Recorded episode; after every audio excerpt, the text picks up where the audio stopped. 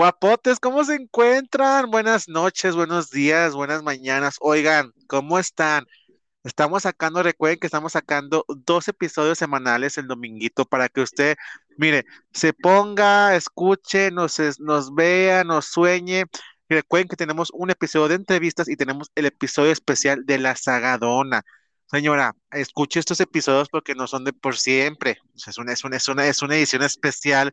Es, es como cuando usted compra su figurita de Marvel, es una edición especial, los episodios de la Sagadona.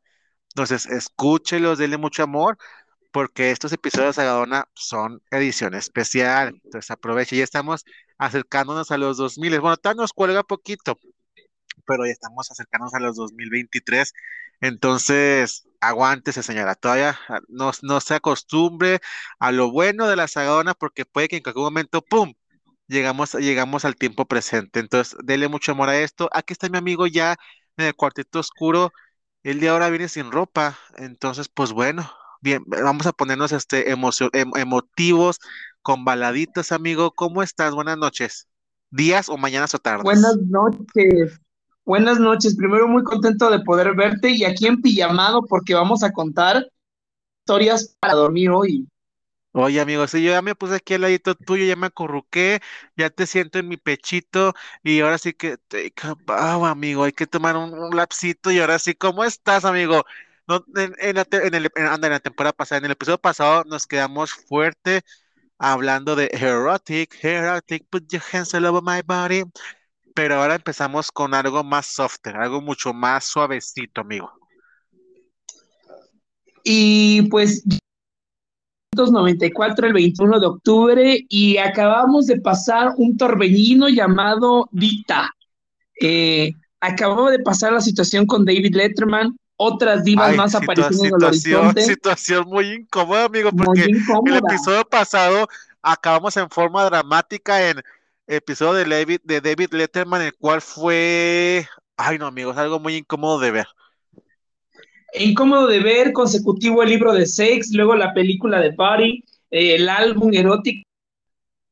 Reflexionando, yo creo que al final del episodio también quedé pensando en que pavimentó con sudor y lágrimas ese camino para las estrellas nuevas, con muchas lágrimas, mucho sudor, y la misma Madonna decía en esa época que desde hace años la, la ataca con Y sí, Me observan, me difaman, escudriñan mis andanzas, interpretan mis declaraciones. Contestaba una Madonna bastante amarga para la revista de él. Y eh, hace este álbum que para mí es uno de los álbumes que al solo yo como fan todavía no termino de entender. Es un álbum complejo porque no es de baladas, es un álbum también un poco experimental como lo fue Sí, Erótica. sí, Eh, sí. y el álbum, el álbum abre Honors con la canción de I'll Remember, que no fue otra cosa que decían los biógrafos de aquella época, que era una manera de suavizar su carrera. Madonna Lo empezó a cual era cierto, amigo, lo cual era cierto, porque imagínate Madonna, que quieras o no, que era muy rebelde, irónica, y todo eso, se sentía la presión. Y aparte Sintió una la disquera de las más poderosas del mundo, que era Warner, que era la disquera que trabajaba con ella, de, oyes, mija, o sea, sí, Basta. mamita, qué bueno que experimentaste, sí, qué bueno, mamita, pero esto al final de cuentas es un negocio, mamacita. Entonces, hágame Ajá. algo que me dé un número uno, papita. Deme un número uno, porque ya tiene tiempo sin números unos. Entonces, deme un número uno, mira, y yo te dejo seguir experimentando con lo que quieras, yo creo. Entonces, pues, Madonna, digo, qué mejor título que Bedtime Stories, historias para dormir, pero al mismo tiempo que tiene un título hasta algo infantil, porque la frase es para eso. Este, amigo, no me odies, no me odies. Voy a parar tantito porque está tocando la puerta. Esta parte le edito, ¿eh? Aquí exactamente le edito. No me odies, ¿eh? Va.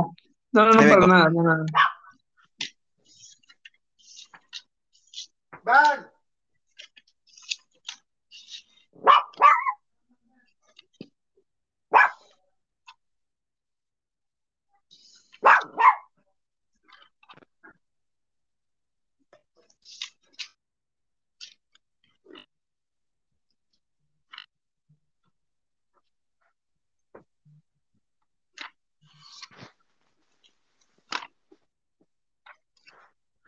Ay, amigo, es que te- me, me iba a tocar aquí el negocio, pero ya, ya vine otra vez.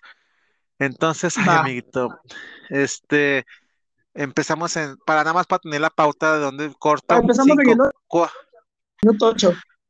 pero igual nada más para saber dónde corto, para, voy a, voy a decir el 5, 4 para saber dónde, dónde Ah, corto va, va, dale, dale, y dale. empezar, sí, para yo escucharlo cuando esté editando, escuchar dónde empiezo. Va. 5, 4, 3, amiguito, era algo muy, o sea, aunque era un, un título infantil, al mismo tiempo ese, ese disco no dejó de ser nada experimental como tú lo dijiste, era un, era un disco muy interesante, amigo. Siento que a lo mejor si, si erótica era durante el acto sexual, el Bedtime Stories es como que el después de que ya te acostaste, que se quedan juntitos, agustitos. O sea, es como que después de, de erótica, después de la cogedera, sigue en la parte de Bedtime Stories, amigo. Es un álbum inspirado, tiene raíces rhythm and blues, reflexivo y suave, Sí. volcado a la espiritualidad y se percibió como un resurgimiento de Madonna.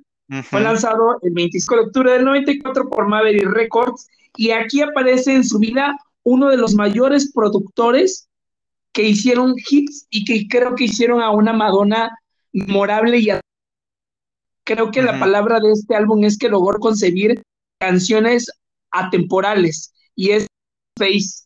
Eh, Dallas Austin ujú, también estuvo en este disco. Cabe mencionar que durante todo este tiempo hemos hablado poco porque han sido eh, en categorías no, no tan eh, evidentes o tan, tan eh, populares dentro de los Grammys, pero este álbum fue nominado en la, en la categoría Mejor Álbum Pop en la entrega ujú, 38 del Grammy. Aparte tuvo triple platino. Y vamos a hablar de que Madonna experimentar con un género que se llama dub, que es a su vez un, eh, un subgénero de la música electrónica y se escuchaba mucho en los clubs eh, de música británico y también a su del reggae.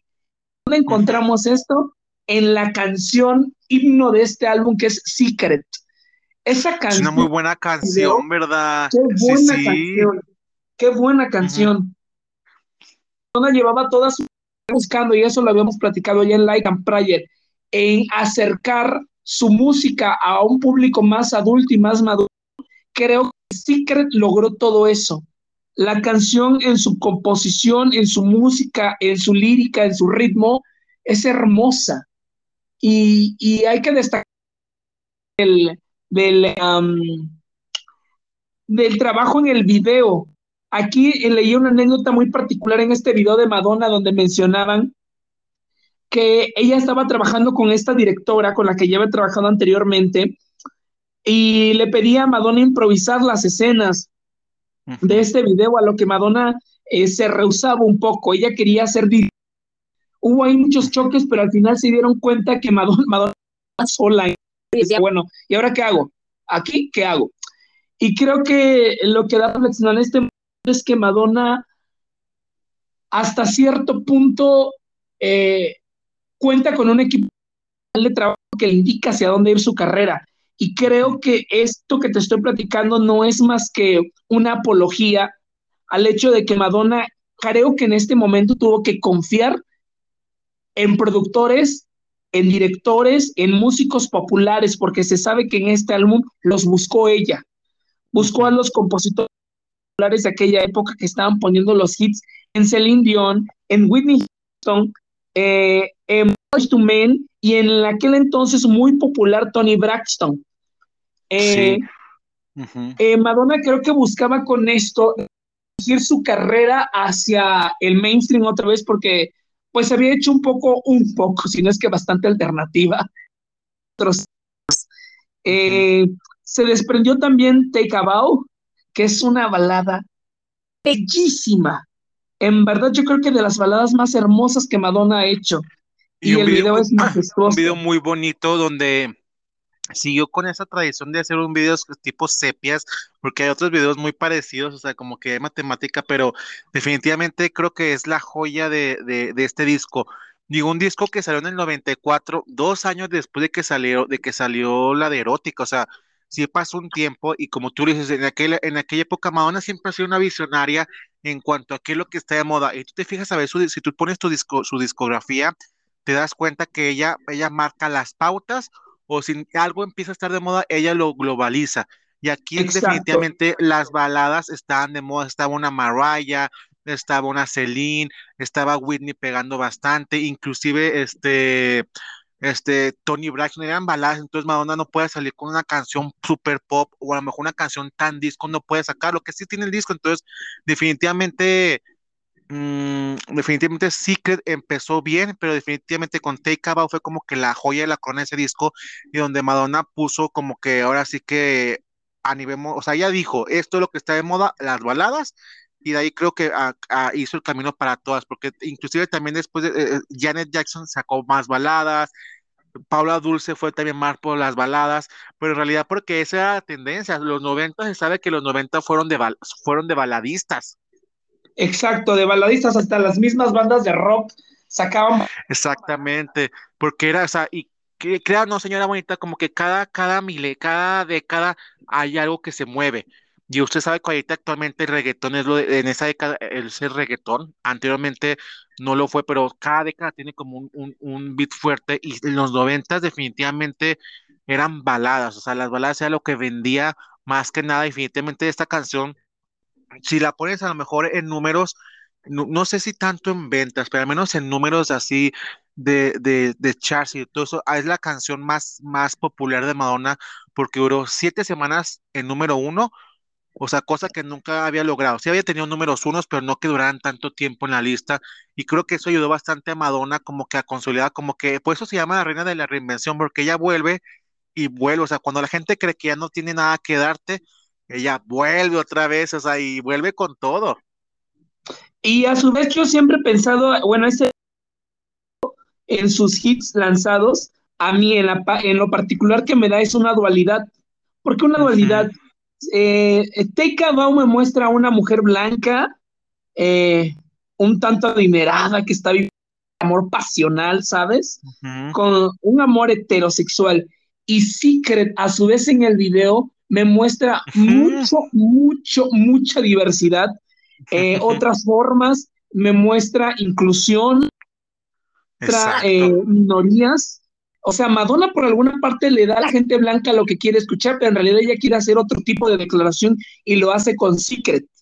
Eh, a su vez, encuentro otra dualidad entre Bedtime Stories, que hay que hablar de la canción. La canción en particular a mí me, me, agrada. Definitivamente aquí se ve la, la de Bjork, eh, la mano de, la insistencia de querer evolucionar a la música electrónica. Madonna ya nos empezaba a coquetear con el bombazo que sería Ray of Light más adelante. Sí, esto era como que, exactamente, siempre como que en el, disco, una canción te da como que lo que podría ser lo siguiente. creo que con Human Nature funcionó bastante bien, que era una canción muy diferente.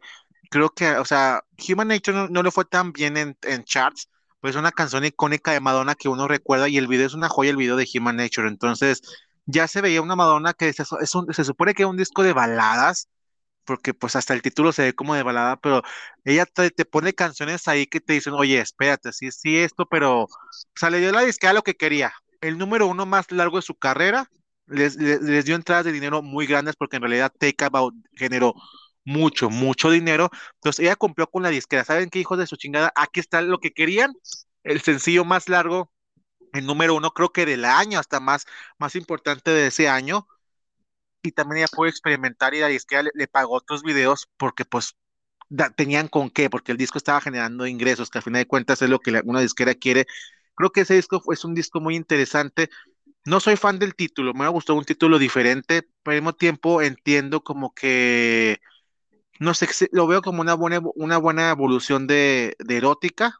Entonces, no sé, estoy como que odio amor con el título, no me gusta tanto porque la portada es buena, pero no sé, pero es un disco muy interesante de Madonna y la verdad nos dio unos hits muy buenos que, o sea, son hits icónicos de ella.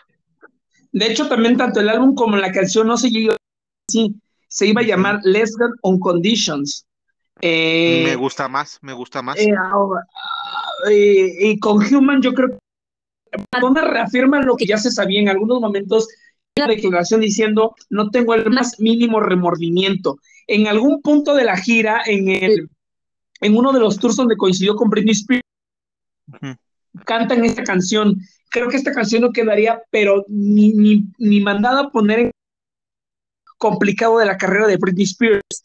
Eh, eh, la canción no es más que una declaratoria de eso, no voy a cambiar, te guste o no te guste. Este, eh, y voy, vuelvo a repetir esta frase de express yourself to express yourself. Muy buena frase. También, sí, acomodó también con esto ya 35 temas en ser entre los 10 número unos de, de, los discos que ella ya llevaba. yo creo que del disco, bueno, también se considera de los mejores discos de la época y lo consideran un material progresista. Fíjate que Joy Lang en Billboard hace una declaración bastante interesante y es que decía que Madonna después de una década de estrellato, a las personas ya no les sorprende nada que haga ella. No es que, o que, o que su música no haya sido buena, sino ella ya había hecho tanto que llegó un punto en que la gente se cansó. Y justo lo que decías, era una época de baladistas, era una época un poco menos complicada que como lo habían sido los ochentas. Y también al igual que como cada década tiene su ritmo, tiene, tiene cada década una generación. Y esa generación quería algo más suave y algo más relajado y creo que tardó un poquito en llegar a eso. Sí, llegó un poco tarde, pero sin duda como que lo cimentó, porque otros artistas de su género, porque en, en sí Mariah en sí bueno, Whitney empezó con música bailable, pero se conoce más a Whitney por baladista, pero Mariah, a lo mejor Celine, todas ellas iniciaron baladistas, ya en su momento evolucionaron otro tipo de canciones, pero ellas iniciaron baladistas, entonces Madonna venía de ser una, una, una mainstream pop girl, y aquí como si ya entró tarde, porque todo eso entró desde el 90, desde cuando ella estaba con Erótica ya estaban las baladas, y ella uh todavía otros dos años en entrar al mundo, pero lo hizo bastante bien, no se vio forzado, o sea, siento que lo hizo bastante bien porque ella es muy buena baladista y lo, demostró con canciones anteriores del disco de Like a Prayer, del disco True Blue, es muy buena baladista, pero sin duda aquí le funcionó mucho esa canción, inclusive Secret, o sea, es una, a lo mejor no es tan balada, pero la onda que tiene Secret es muy, es muy buena. Entonces creo que el disco es, e, en la época creo que quedó perfectamente y pues de ese, o sea, de ahí pasó un buen rato, o sea, si no me equivoco, del 94, pasaron cuatro años en lo que volví a sacar un disco, al menos un disco inédito, pero el, disco que siguió fue, o sea, fue completamente diferente, entonces Madonna dejó las baladas a un lado, o sea, ya no es la Madonna baladista porque el siguiente disco que sigue, bueno, al menos disco que no es una banda sonora, el disco que sigue es completamente diferente a lo que fue Bedtime Stories y que fue un boom enorme, que ya en su momento hablaremos de eso, pero, o sea, se tardó cuatro años en generar eso, en, encontrarse, en, ver qué es lo que podía generar. Precisamente como tú dices, o sea, la gente ya dice, Madonna, o sea, ya, ya vieron tanto, ya han visto tanto de ella, inclusive creo que vieron de más en su momento de erótica, o sea, fue, ella en realidad sobrevendió su imagen a, a niveles extremos en los que creo que la gente estaba harta ya la veíamos, ya la, ya la oíamos. Eh, Madonna también declaró. actriz, todo. Eh, mira, también sucede que el disco en sí no es tanto de baladas, es un disco que le tira más al soul. Y por mm, aquel entonces, Aretha Franklin, todas estas grandes cantantes estaban muy bien valoradas en la industria por el público, pero Madonna no, porque consideraban que su capacidad vocal era muy Creo que también eh, esto repercutió en el disco. Además, también eh, Madonna por aquel entonces se alejó bastante de la prensa, el disco no fue tan promocionado. Ella declaró en algún punto que ella había decidido no para no leer algo mordaz sobre ella. Y también eh, hubo planes de una gira mundial. también el nombre, al final quedó el título de Bedtime Stories porque era un doble título. Se leía de hadas o para dormir o cuentos eróticos para dormir. Sí, porque la, frase bedtime stories, la, frase bedtime stories es cuentos de cama, pero o sea, pues tú lo puedes ver como, ay, sí, como algo más tierno o como, oyes, ven y te cuento unos cuentos aquí bien ricos. O sea, es una, es una frase muy dual en lo que puede ser algo tierno, algo que hace su mamá con su hijo, o al mismo tiempo algo que hace la novia con la mamá con su esposo. Es que podría ser un cuento de Peter Pan o Vente León, compendio de relatos eróticos, ¿no? sí, sí. Y al final Madonna decía que todos pensaban otra vez en acusarla de ser zorra, entonces dijo, ya, a la mierda, voy a dejarle este título porque es hermoso. Sí. Eso concluimos esta década y caminamos a 1995 y aquí aparece un hombre bastante poderoso en su vida, amigo. Mm, pues sí, fue el que le, le dio la semillita le dio la semillita, parece Carlos León. Eh, ya se ve muy guapo. En el 89 de, muy guapillo. Se ve divorciado en el 89 de Sean Payne. Y em, pues antes de que se descubra tardó, amigo, en encontrar el amor, se tardó. Se tardó. Seis añitos, ¿verdad? Bueno, que a ver, no, bueno, sí, no, ya ves que estuvo con otras personas, pero, o sea, así como que alguien que marcara su vida de la forma en la que, porque Sean Penn marcó su vida, aunque no hayan tenido hijos, Sean Penn es un gran amor de Madonna tuvo sus amores Vanilla Ice, todo eso, pero no, no, no siento, yo no, yo no se los cuento tanto porque pues, fue más que nada como que romances. Pero ahora sí que con este chavo, Carlos León, sí fue algo, un amor, un amor, un amor fuerte.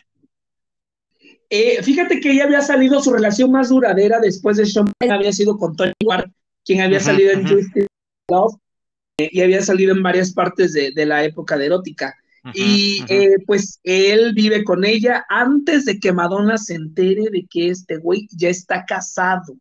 Creo que también eso marcó una decepción en el amor.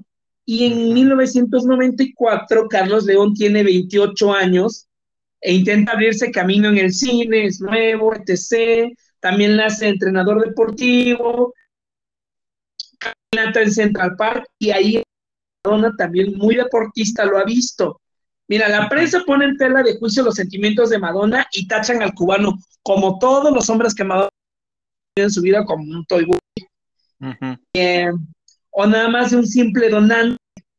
Y Madonna dice que eso forma parte de su ellos creen que ella es eso, una dominante, piensan que no es un ser humano y etc.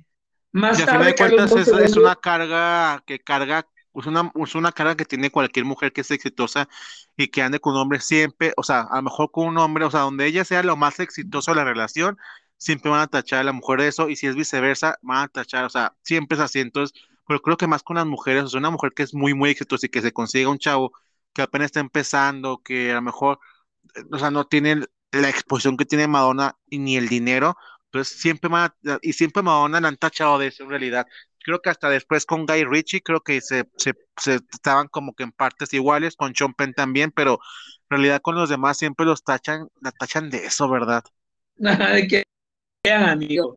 Sí, y sí lo hace, o sea, sí lo hace, o sea, ya ahorita en las últimas fechas sí lo ha hecho, pero, pero güey, qué rico, o sea, si yo tuve, si tiene la lana ella para pagarle, o sea, porque en realidad hay que ser sinceros, o sea, Madonna no es una mujer normal que tú vayas o sea, Sí, no es una mujer convencional, o sea, no es una mujer que la que vayas a invitar al cafecito a tomar un café, o sea, no, o sea, es Madonna, o sea, es Madonna, es una artista internacional, claro que ella tiene sus horarios, sus ritmos, y ella te va a ver cuando ella quiere, y si te quiere tener todo el día pegado con ella, porque no, en realidad no tiene, o sea, sabes que vas a ir de gira, necesito que estés conmigo todo el tiempo, renuncia a tu trabajo, estate conmigo, o sea, ella te va a dar las órdenes, se sabe, pero porque no, no va a tener un noviazgo convencional de que, ay, sí, ahí te pasas por mí a las 5 para ir al café y lo vamos a la nieve, o sea, no van a, no va a hacer eso Madonna, ella es la que marca las pautas de tiempo porque, pues ella que tiene el trabajo más absorbente.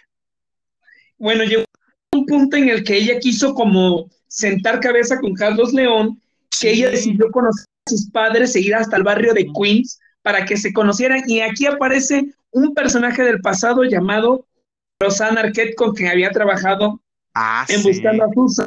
Y con Rosana, pues le quiso, le hizo, ay amiga, ayúdame porque necesito que su familia piense que, piensa que también puedo mantener presentable para sus padres. Entonces, pues vaya, se conocen etc., pero la pareja se separa. El nacimiento de Lourdes, y creo que Carlos, si algo lo ha caracterizado durante todo desde que se conoce con Madonna, un caballero guardarse la lengua. Nunca he oído un escándalo de ese tipo. Jamás. Algo no, pues de hecho está desaparecido de la vida, ¿no? O sea, está desaparecido del mundo. No sé si, si tengo un contrato y Madonna le dé su pensioncita mensual para que se quede callado, no sé, pero en realidad no es un hombre que buscara problemas o que fuera mucho de exposición, o sea, no, él tranquilo, o sea, él con la decisión que se tomó, con todo lo que pasó en el romance, todo eso, creo que bastante tranquilo cuando se ha visto con su hija Lourdes, o sea, creo que él es muy amor y paz, o sea, no busca problemas, no es como el Kevin Federline. Mm, dale, pero nos fuimos un poquito adelante porque fíjate que justo a la par que conocía a Carlos León, que creo que el amor y el mucho en esto, el 2 de noviembre del 95, sacó Something to Remember, esta colección de baladas. Eh, donde mucha gente piensa que es un disco inédito en realidad, ¿no? Es, es, como una especie de grandes éxitos, un compendio de baladas donde sacaron todas las baladas que tiene Madonna, que tiene varias baladas, y las juntaron. Y creo que pusieron dos canciones nuevas, si no me equivoco, una canción nueva. Tres canciones nuevas, una que se llama I Want You, que es un cover de, de Marvin Gaye.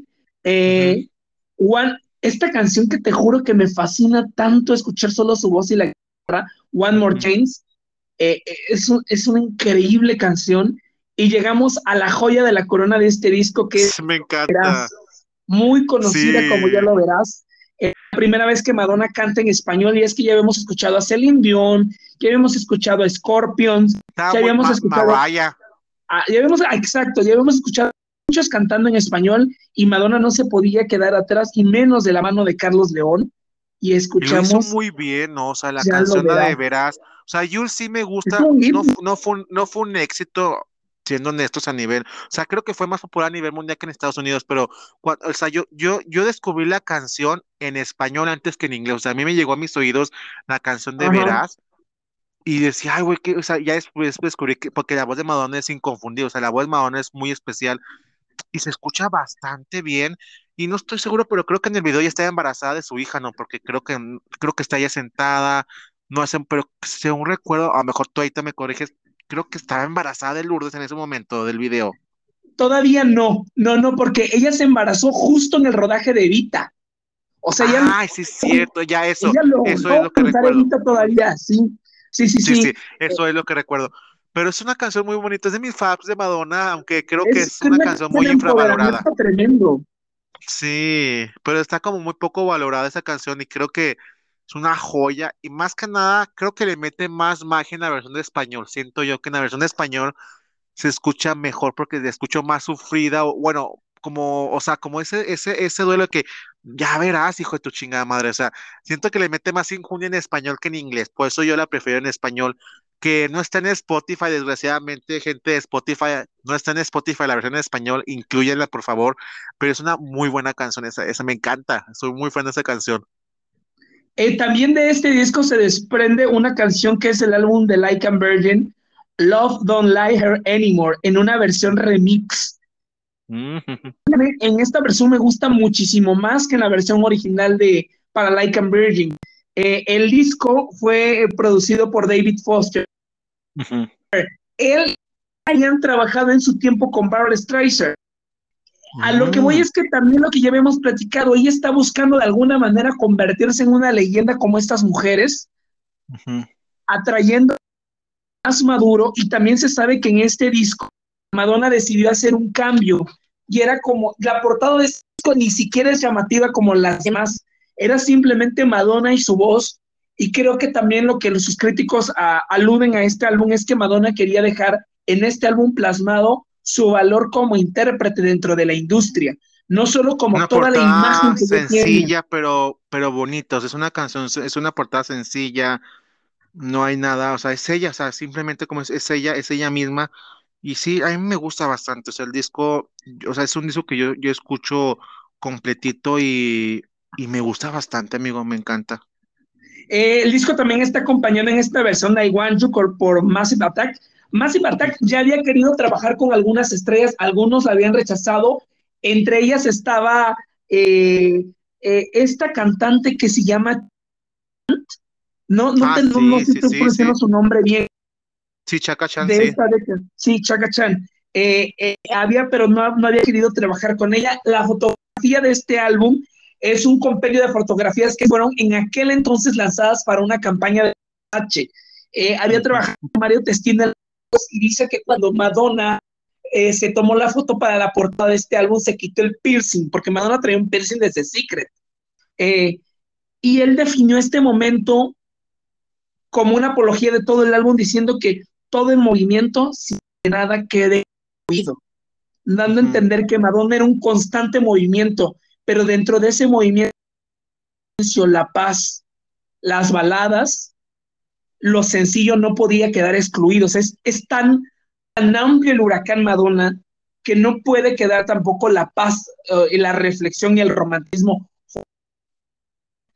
El álbum, evidentemente, es aclamado. La mayoría de los periódicos y prensa de la música le dieron de cuatro a cuatro estrellas y media. Y esto era porque decían que Madonna había mejorado su voz. Pero llegamos al momento cumbre de este, de este podcast y es la redención de Madonna y es que Madonna evidentemente ha mejorado su voz porque estaba trabajando con grandes coaches de teatro musical su momento más icónico dentro del cine y su redención dentro de la industria. Creo que esto fue lo que nos dio a la Madonna. Que algunos dicen es que Madonna flojeó en los noventas. Creo que Madonna se dio el tiempo para repensar qué era lo que quería hacer más bien. Sí, porque en realidad en una década, bueno, no te creas, o sea, en la década de los ochentas tuvo uno, dos, tres, cuatro, cinco, pues tuvo cinco discos, o sea, y en los noventas nos dio cuatro discos, o sea, tampoco floje tanto, bueno, cinco discos si contamos de Evita y seis si contamos el de Bedtime Stories, pero en realidad, digo, el de Something to Remember, pero en realidad Something to Remember, aunque tuvo un, tuvo un recibimiento mediano en ventas, aunque en crítica le fue muy bien, que creo que Madonna es lo que buscaba más, porque las ventas ella las daba, pero ella sí sentía esa necesidad, como todo artista, o si como toda persona que trabaja en cualquier lado, lo que te dediques, esa necesidad como que, oye, tu trabajo, de que lo valoren. Entonces, definitivamente estaba preparándose y sí se nota un crecimiento vocal en la era de Bedtime Stories, en el compendio de las baladas, hasta llegar a Evita, amigo, en el 96. Creo que luchó bastante y se nota que se preparó bastante para la, para la película, o sea, es una comedia musical, o sea, es una comedia musical, podría ser que a lo mejor tuviera cierta ventaja porque ella es cantante, pero al mismo tiempo tenía algo que era la canción, pero se sabía que Madonna era muy criticada y había ganado varios Razzies por su mala actuación. Entonces, bueno, o que es una comedia musical, pero no porque sea comedia musical quiere decir que no voy a actuar. O sea, tenía que actuar y cantar. Entonces siento que era algo muy complicado para ella porque iban a valorar su voz como cantante, o sea, le iban a estar, iban a estar como que el ojo puesto en eso y aparte le iban a poner el ojo en su actuación. Entonces sí era como que siento que sí fue muy, muy complicado, o sea, fue algo fuerte para Madonna. Mira, 10 años, 10 años con conseguir el papel. Y Madonna se lo sabe, pero súper cierto. Está hecha para llevar a Eva Perón a la pantalla, bien, los cuales ella se imaginó siendo Evita. Y el pretexto de hacer Dick Tracy solo fue para mostrarle a la prensa, al público y a Hollywood que ella también podía encarnar a una lady. Madonna llora cuando se entera que Meryl Streep se ha llevado la tajada de este pastel y es que hay una cantidad de estrellas en aquella época que estaban discutiendo el papel. En verdad, la cartera era amplia y para escoger, pero el resultado es que era, una película que, te, que le garantizaba a la, actriz o sea, entrar a, a, lo que todas quieren, porque aunque muchas digan que no desean eso y que no quieren eso, es como un cantante que dice que no desea un Grammy. Claro que desea un Grammy, pero esa película estaba hecha porque sabe que la academia es muy de musicales, los Globos de Oro aman los musicales, entonces en realidad la película está diseñada para competir en la, en la, en la, en el, o sea, en la época de premiación. Era una película que te decía, esta película es seguro que te lleve a premiación, o sea, te vas a consagrar como actriz, te vas a consagrar, o sea, es una película muy peleada precisamente por eso, o sea, porque la persona que la hiciera le iban a llevar a los cuernos de la luna. Así es, y es que, mira, con Meryl Streep trataron de modelar su voz y fue un fracaso porque no pudo, eh, Alan Parker, quien dirigía esta película, no podía conseguir dentro de su imaginación todo vocal para de Meryl Streep. También se pensó en María Conchita Alonso, que en aquel entonces era muy popular en Estados Unidos. Se pensó en Barbara Streisand, Liza Minnelli, Olivia Newton-John, y al final, ya, ya al final, decidieron que Pfeiffer, que era quien también tenía una buena carrera y se sabía que ella también ya había mostrado sus dotes como cantante. Eh, yo la recuerdo mucho por Vaselina 2. Eh, Pues sabes qué pasa con Michelle Pfeiffer, o sea, Michelle Pfeiffer tiene esa pequeña maldición de que nunca ha sido la gran. O sea, la gente la identifica, pero nunca ha sido la gran. O sea, siempre siento que como que, eh, quedó y, y, perdóname, pero ha batallado mucho mi Michelle Pfeiffer adorada, porque esa es una gran actriz, todo eso, pero siempre como que siento que se queda a medias, pero pudo haber sido una gran Evita, o sea, en aquel tiempo era considerado el rostro de Estados Unidos, era un rostro bastante hermoso, el que, el que tiene todavía. También cuando la película ya está encausada y ya están grabando, resulta que Michelle está embarazada. Uh, y entonces, pues tiene que tirarla porque, pues, ¿qué se hace, no? Madonna a su vez ya había metido su primera carta de esta baraja, poder conseguir Evita, y había escrito una carta de ocho páginas expresando el entusiasmo y el por qué ella podía interpretar Evita a Alan Parker. Entonces, pues eligen a Madonna, y a pesar de que es una gran estrella pop, el productor director le pide que no se duerme en sus laureles y que se va a dejar dirigir, porque se sabe que ella va a manipular todo lo que es el todo el rodaje. Y Alan Parker eh, no es tan sencillo de, someter así. Y nada, pues un año de clases con una profesora que la, que la hizo cantar como las de Broadway. Eh, sesión de la grabación de la banda sonora Madonna agotada, rompe a llorar. Muchos eh, de los biógrafos en esta época dicen que Madonna se vio limitada. Creo que conoció con esta película sus límites, sus capacidades como artista.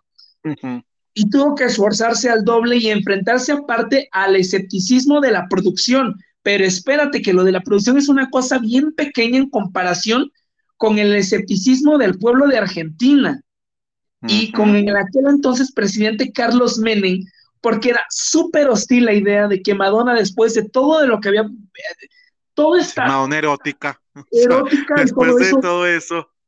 ¿Cómo vas a desempeñar el papel de Evita que es concebida en aquel entonces por esas generaciones como una santa? El rodaje, mira, primero se convierte en una pesadilla porque el ambiente es súper caluroso. La mayoría del rodaje se hizo en Argentina y parte se hizo en Hungría, pero en su mayoría en Argentina. Y si yo no me equivoco, el rodaje empezó en lo que para los argentinos sería la primavera. Uno, dos, los celos de Melanie Griffin, porque recordemos que aquella película fue protagonizada junto a Antonio Banderas, que dicen que ella ya le había echado los perros, no, Madonna ya le había echado los perros a, al Antonio. Y como Madonna ya se la había insinuado en aquel entonces, que ya habíamos platicado en el, pues Melanie no iba a dejar todo eso. Y sobre todo, cuidar la noticia de la prensa de que Madonna probablemente ya estaba embarazada y ya estaban a la mitad del rodaje y el vestuario ya estaba hecho, ya todo esto. Eran muchísimas cosas a las que se enfrentaban. Y Alan Parker entonces, como no quiere la cosa, cambia el orden del rodaje con el fin de terminar lo más antes posible las escenas de baile. Después de muchos eh, años de espera, pues Madonna se enfrenta a su sueño contra reloj. Y, y no solo eso, también Madonna tuvo, esta es una anécdota muy particular, y es que Madonna había luchado mucho por este papel y de elección para dar a Eva Perón, que es una figura emblemática eh, popular argentina, a través de una mujer que es un escándalo como lo es Madonna, eh, a Carlos Menem, el presidente, no le gustó. Madonna deseaba eh, componer ese malentendido de imagen que quizá Carlos tenía de ella y encontrarse y convencerlo. Entonces, gracias Madonna consigue el 7 de del 96 una entrevista con el presidente argentino, pero este insistido en encuentro se mantenga en secreto para evitar que la prensa diga que Madonna le está tratando de convencer de que ella puede ser Evita. Le invita a su residencia en una isla próxima y Madonna se muestra distante y lejos de paparazzis y pues se produce el encuentro, el flechazo. Menem de inmediato queda encantado por el atractivo de Madonna y a Madonna a su vez le cuesta disimular sus nervios, lo que no deja de conmover al presidente. Y pues nada, Madonna eh, le propone que a que escuche una de las canciones, oye, escuche esta canción, si te gusta, eh, vaya. que yo podría ser Evita, ¿no? Entonces, para considerar que Menem no era un insensible, a tal punto de que Menem se le vienen las lágrimas a los ojos cuando escucha You Must Love Me. Madonna ahora puede tocar el tema del encuentro e insiste respeto y le infunde bastante trabajo Evita. Y bueno, en menos de dos semanas tarde, el ministro de Cultura argentino se pone en contacto con la productora para una segunda cita y es oficial. Madonna va a ser Evita y no solo eso, hay permiso para filmar en la famosa Casa Rosada, que es donde se desarrolla toda la película. El musical original es de Andrew Lloyd Webber, eh, de oro y de un Oscar y con esto Madonna se quita de encima los horribles Rises a los que ha sido nominada como peor actriz. Eh, Madonna se consagra, se consagra en el cine con esta película de Jonathan Price. Adelante es más, más conocido por su participación en Los Dos Papas, en esta película de Netflix nominada a los Oscars hace algunos años, y Antonio Banderas. Eh, Madonna se consagra y se consagra no solo en el cine, sino a través de lo que ya venía buscando y lo que creo que es el motivo de este podcast, y es mostrar a Madonna como una intérprete seria, y esto se lo da You Must Love Me, amigo. Totalmente. Una canción muy bonita, una canción donde en realidad, o sea, vemos el potencial que digo, los que somos fans de Madonna, o sea, de toda la, de toda la vida, hemos visto que tenía el potencial, pero relativamente, o sea, ante la prensa sí la consideraban, o sea, que no era una cantante, o sea, se ponían a coser comparaciones que no tienen en el caso, como comparada con Mariah, con Winnie, que son géneros muy diferentes, que son carreras muy diferentes, pero creo que con la canción de You Must Love Me es una canción muy bonita, potente, o sea, me gusta. Y la canción de Don't Cry for Me Argentina, o sea, o sea, sin duda Madonna se enfrascó muy bien en la banda sonora, interpretó muy bien Evita y, o sea, le queda, o sea, se, va a escuchar a lo mejor muy fuerte, pero ese papel de su vida hablando históricamente, no, no, lo, no lo logró después de eso, y perdón Madonna, pero no lo va a lograr ahorita. O sea, ese fue como que la cúspide de su carrera, lo que logró fue lo que pudo lograr, Obviamente era obvio que no iba a lograr una nominación al Oscar, digo, desgraciadamente,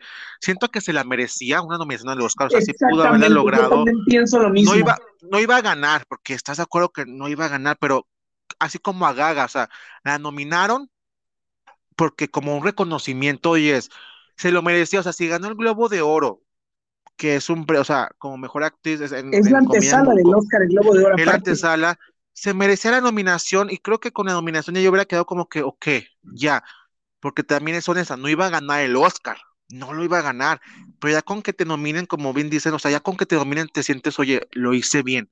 Si esto fue su cúspide, creo que fue lo que, lo único que le faltó para que tuviera la, la cerecita en ese pastel, pero sin duda el premio Globo de Oro creo que es un, es un premio que llama bastante creo que ya ha ganado otros globos de oro, pero por videos y por música y así, pero sin duda ese globo de oro es único y ya ese es su premio favorito porque recuerda toda la época que vivió. Masterpiece, si no me, Masterpiece, si no me equivoco. Sí, sí. Esta película de... Sí. Sí, pero creo que sí es un premio especial para ella porque aparte pues su hija, su relación con este chavo, o sea, es un premio muy especial para ella y la, la, película, yo no te diré, a lo mejor fracasé como gay, pero yo no soy tan fan de los musicales. O sea, llega un momento en como que me aburro, o como que, o sea, quiero tomar en serio, pero de repente la gente cantando y bailando, no tomo en serio el drama. por no soy, no, soy, no soy tan fan de los musicales, pero Evita es una canción, es una película que me gusta ver mucho. O sea, no sé si sea por mi fanatismo por Madonna, pero es una película que disfruto mucho. Y eso que no soy tan fan de los musicales. O sea, yo vi la de Los Miserables y la aguanté, pero de, o sea, yo, en momentos cúspides escuchaba cantar, entonces no sé, no soy tan fan, pero sin duda la de Vita, o sea, soy muy fan de esa, o sea, las canciones son buenas, Madonna es una buena intérprete tanto musical como actoral, entonces desgraciadamente fue su cúspide, o sea, fue lo, lo, más que pudo hacer como actriz, porque no creo que ahorita vaya a hacer algo diferente. No creo, yo creo, yo podría pensar que tal vez como productora o directora Habría que destacar también su trabajo que más adelante veremos. Sí, sí, sí. Ali Simpson y, Eduardo, el tío que aplicó. Es buena, ¿eh? Es una buena película que también pintaba para más, pero se quedó un poquito estancada, pero, o sea, sí se consideró para premios y todo, o sea, sí siento que a lo mejor sí puede haber un, un Oscar en su carrera, más como productora y como directora que como actriz. Eh, eh, de, de, esta película, Madonna cobró un millón de pesos en, eh, y hago esta nota porque en comparación con la que la película ganó, fue bastante. 141 millones recaudó la película en total, tanto en el extranjero como Estados Unidos. Y aparte la película tiene el récord, ostenta el récord de haber superado a Cleopatra de Elizabeth Taylor en cuestiones de vestuario. Madonna usó 85 modelos de vestuario. Aparte eran 39 sombreros y 45 pares de zapatos. Un récord que ostenta Madonna con Evita. Y también la banda sonora recaudó 12 millones. De esta... Le fue bastante bien. Favoritas. Le fue bastante bien. Y creo que a final de cuentas el millón de dólares era no le iban a pagar más, o sea, no tenía la, o sea, no, porque no estaban comparando su carrera musical, estaban comparando su carrera como actriz y creo que, que ganar el millón de dólares por la película fue creo que lo suficiente para Madonna, porque en realidad la película, o sea, sí fue un buen, un buen, o sea, sí fue una buena inversión. En el, en el 96, que una actriz ganara un millón de dólares era como que el tope. Respetaron su carrera, respetaron su, su trayectoria y le dieron su millón. O sea, y no le van a dar más, porque en realidad no le van a dar más. Y creo que ella estuvo contenta con su millón, no tuvo, no firmó algún contrato por regalías como se suele firmar de repente, que te dan cierto porcentaje de la que recauda, no lo firmó porque no, no creo que fuera tampoco su intención de ella. Y con la banda sonora, pues ahí sí siento que generó dinero porque pues era su voz y aparte la distribuía Warner. Pero Mi creo que canción estuvo favorita de bien. esa banda sonora es la Buenos Aires. No sé si recuerdas Ah, esa canción. sí, sí, sí, sí, sí. Es mi favorita esa canción. Te juro que me encanta.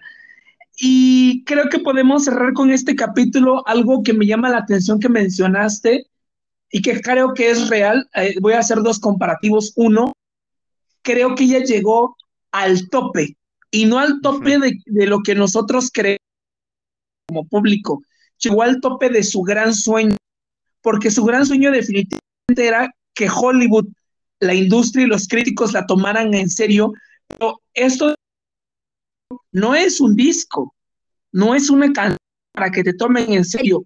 Fue todo un proceso, tal y como si llegó el proceso de libertad sexual en erótica y, y- y esa etapa de Vita, fue un proceso de álbumes, de canciones, de, y de esta película para que Madonna alcanzara no solo la cúspide de su carrera, sino lo más alto de una madurez artística. Eh, comparativo también eh, no sabemos hacia dónde va ella y pero lo que sabemos es lo que le gusta porque eso lo podemos representar prácticamente en el rap de Bow donde menciona todas las estrellas que a ella le gustan Greta. Garbo, Marilyn Monroe, Marlon Brando, Jimbo, todas estas estrellas. Para finalizar el capítulo te voy a decir algo que yo también mencionaba que al final el éxito de Vita terminó siendo relativo se lo terminaron, se, lo, se la terminaron con... Y si yo no me equivoco, espero no equivocarme para nuestro público amado, por aquel entonces Titanic y Armagedón, est Ujú. entonces estas películas terminaron de comerse Evita, y no es que Evita sea, sea, es una gran película, pero creo también en el hecho de que fueron tantas cosas las que había alrededor, tomando en cuenta otro punto, que por aquel año ya, es, ya, ya veíamos de gente como Cristina Aguilera, Beyoncé y Britney Spears, que empezaban a Madonna a dejarla un poco rezagada por ahí. Y también mencionan que aunque todos reconozcan la presencia y el carisma de Madonna en conjunto, terminó siendo un tanto fría. Así que Madonna había esperado tanto este papel que se lo confirmara y siento que a película se hizo corriendo para que Madonna para que Madonna eh, saliera bien con el tema del embarazo. Eh, Madonna por aquel entonces, yo no me he preparado Ray of Light, eh, se había introducido empezaba- también a todo este tema del misticismo y el budismo. Sí, de hecho, naciendo su hija estaba ya muy metida en esas. Entonces ella estaba preparando lo que iba a ser su siguiente fase y, y, y, lo, y algo muy interesante, lo que marcaba la pauta de lo que iba a ser la música, en eso, o sea, lo que seguía después de la música, porque sin duda el disco que sigue es el, el inicio de lo que todas las demás hicieron entrando para despedir la década de los noventas y para dar inicio a la nueva década. O sea, así chicos, o sea, Madonna marcó la pauta de lo que iba a venir, pero no fue un proceso rápido, o sea, se tardó del 94 que sacó el de son 95, que sacó el de la compilación. Evita, pues no la contamos porque en realidad no es algo musicalmente que ella tenía preparado, o sea, es parte de la película, pero bueno, es su discografía. Pero del 94 como disco inédito hasta el 98 fueron cuatro años en los que preparó mucho y ese disco del 98 marcó la pauta de todo porque, perdónenme, pero hasta Cher se inspiró en, en Ray of Light. O sea, salió muy parecida a los productores todos, entonces ahí se marcó la pauta de lo que iba a venir. Claro, fue esa parte electrónica. Hicieron en el Grammy de aquel año. Exactamente, y no estoy seguro que creo que se llevó Ray of Light porque creo que ese fue como que el mejor año hablando en premiación de Madonna musicalmente, porque tampoco le habían reconocido mucho como cantante. También era algo que ella traía, o sea, no le habían reconocido tanto como cantante, pero Ray of Life fue lo que la catapultó. Pero bueno, ya hablaremos de eso en el siguiente capítulo porque es una era muy interesante y es una era que marca el inicio de ella como madre, ella como una artista totalmente reinventada. Y, un ser espiritual agregaría. Un ser espiritual, ella marcando la tendencia de lo que van a hacer ustedes, zorritas, esto es lo que van a hacer ustedes, y yo volviendo a las giras mundiales. O sea, de, enseñarles a ustedes cómo se hace una gira mundial. Así se hace, como yo se los digo. Aquí está el libro, síganlo, copienlo y háganlo. O sea, fue algo muy interesante porque después de ahí todas hicieron algo electrónico. Claro que estaba como que la onda del bubble pop, que era otra onda diferente, donde se metió Cristina y todas ellas, esas chavitas nuevas, pero las artistas más maduras estaban haciendo algo electrónico. Puedo, voy a agregar para cerrar este capítulo algo que podría resumir y qué va a hacer Madonna ahora, si ya nos ha demostrado todo.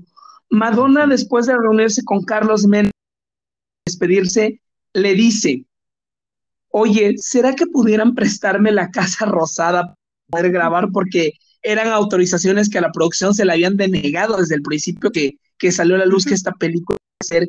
Y Menem, con una sonrisa, le contesta, todo puede ser.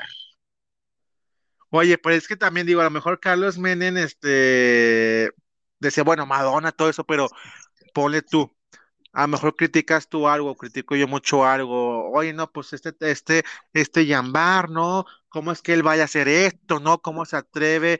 Y así, o sea, pues ya, o sea, cuando llaman el, el, la persona y te toca la puerta, ya tú lo ves y la ves, o sea, llegar ella guapísima, siendo Madonna, porque tiene esa aura mística muy importante. Oye, pues está bien, está, está bien que sí, pero y escuchar la canción, o sea, dices, güey, o sea, ¿cómo no te voy a dar el permiso? Claro que te lo doy, o sea, una cosa es que la producción, la disquera diga, oye, apoya a Madonna, y otra cosa es que el artista vaya y te toque la puerta, oye, gacho, dame permiso, no seas cabrón, y verla ahí, porque Madonna es una belleza, o sea, es una mujer imponente, bella, creo que fue un muy buen detalle que estuvo ella para ir a visitarlos, a conseguir la entrevista y todo, e ir personalmente, creo que fue algo muy interesante, definitivamente, pues el presidente no le iba a decir que no. Así es. Y pues sí, amigo, esto fue La Sagadona, desde 1994 a 1996. Ya vamos a llegar al 98, o sea, créanme que es una época muy interesante el 98, porque créanme, o sea, de ahí se marcó la pauta de lo que iban a hacer todas. Ya empezaba Jennifer López a andar en esos mundos de la música y definitivamente Jennifer López se inspiró en muchas, o sea, muchas, o sea, no soy Jennifer López, muchas se inspiraron en esto, porque inclusive mi Britney empezó tiernita y ya para principios de los 2000 ya era una Britney diferente, igual mi Cristina, igual todas las que están ahorita actualmente. Entonces Madonna literalmente marcó lo que se iba a escuchar y fue un disco, Ray of Life fue un disco arriesgado, porque después de venir de una Evita a irte a Ray of Life, pero fue un disco que era muy necesario en la industria. O sea, se necesitaba esa reinvención para cambiar todo. Ahora sí, le dio la madre a Mariah, claro que le dio en la madre a Mariah, le dio en la madre a Whitney Houston, le dio en la madre a Whitney Houston, le dio en la madre a Tony Braxton, le dio en la madre a Tony Braxton, porque ya Madonna dejó, dijo, ¿saben qué? Baladas están pasadas de moda, esto es lo nuevo y se me chingan. Entonces le dio en la madre a muchas. Pero también las puso a trabajar para que se, se reinventaran. O sea, Era un Se momento en que necesitaban las artistas, oyes, no siempre vas a cantar una baladita, tienes que reinventarte. Y muy pocas lo lograron y una se quedó en el camino. Ujú. Eso, eso es cierto. Y creo que con ello también ca- camina el, el álbum camina hacia los 2000 y Sí, mostrarnos sea, a... les da la Ya llegaremos bienvenida a a una los época 2000. bastante... co- Si esta fue complicada, creo que American Life, puf, Ay, sí, no, sí, no, no es de mis épocas favoritas. Lo bueno que antes de Ray of Life estuvo Music, entonces, bueno, tenemos dos buenas, dos muy buenas eras antes de, de que, de que volviera a experimentar mi Madonna dorada, pero nos dio dos buenas épocas y sin duda, la siguiente, en el siguiente episodio vamos a hablar más de Ray of Light, que sin duda eso es, o sea, el título queda perfectamente a esa época, era un rayo de luz en la industria musical, o sea, definitivamente fue un rayo de luz y el disco, si lo escuchan ahorita, es un disco que pegaría ahorita totalmente, o sea, es un disco que si lo pones ahorita pega, si lo pones en 10 años va a pegar, o sea, es un disco este, atemporal definitivamente. sí, así es. Así Muy bien, amiguito, Gracias, amigo. Un gustazo. un gustazo estar contigo. Besotes y pues chicos, esto fue la Sagadona en el cuarto oscuro. Aquí estamos acostados, Yamar y yo, y pues a dormir, amigo. A dormir. Bedtime Stories. Exactamente. Te voy a contar un cuento. Mira, ven, ahorita te, te va a gustar mucho. Ahorita te digo cómo empieza.